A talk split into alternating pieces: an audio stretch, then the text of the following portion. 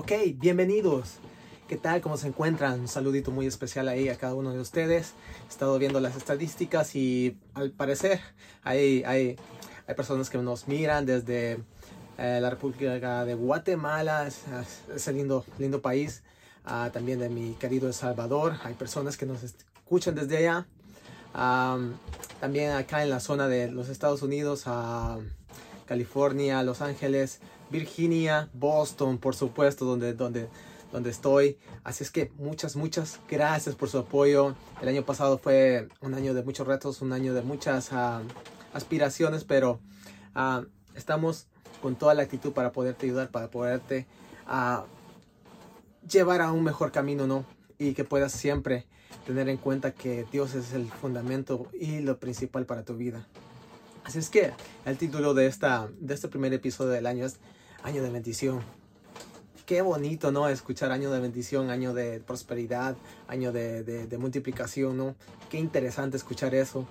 Y lo vemos en, en, lo escuchamos, ¿no? A menudo, ¿no? Ah, en nuestros alrededores, en, en, nuestros trabajos, ¿no? Que, ah, es un nuevo año, un año que necesitamos a superar esto, pasar esta etapa, ¿no?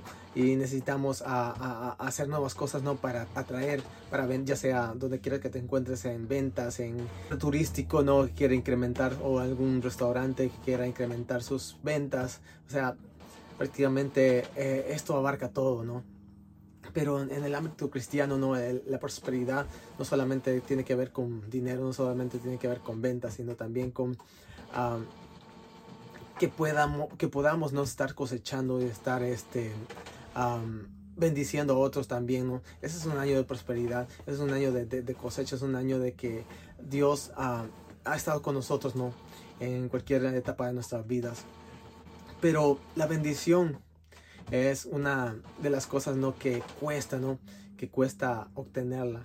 Y hay muchos ejemplos en la Biblia, mejor dicho, de, bendición de personas que fueron bendecidas, no solamente por, por ah, ser cristianos, ¿no? Por, por, seguir a Cristo, por creer en Cristo, no. Había personas, ¿no? Que no conocían a Cristo, pero eran bendecidas. Y es curioso, ¿no? Ver cómo uh, habían personajes en la Biblia, ¿no? Que al conocer a Cristo fueron aún más bendecidos, fueron aún más prosperados o solo con el hecho de estar con una persona que conocía de Cristo, que adoraba a Dios, eran más que bendecidos. Y una de, estas historias, no o uno de estos ejemplos es a Josué, ¿no?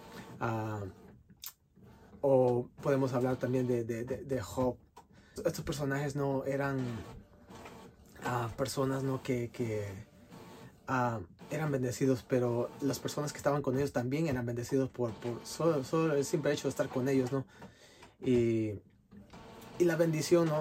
es algo de, es, significa perseverancia. Perseverancia es estar constante y la constancia nos lleva a las bendiciones, a alcanzar nuestras metas. Así es que yo quiero dejarte esto, ¿no? Que si cada una de las metas que has propuesto en este, en este día, en, esta, en este año, para tu vida, con tu familia o con quiera que te encuentres, ¿no? puedas alcanzarlo y que seas perseverante. La, la, la, base de, de, la bendición es la perseverancia la fe también es, una, es un ingrediente súper importante. Así es que espero que puedas ser bendecido ¿no? y puedas tomar en cuenta estas palabras. Sé perseverante, construye una, una vida de fe en tu vida, con tu familia, donde quiera que te encuentres y vas a ver la bendición para tu vida. Así es que nos vemos hasta el próximo capítulo, amigos de cristianos. Bendiciones.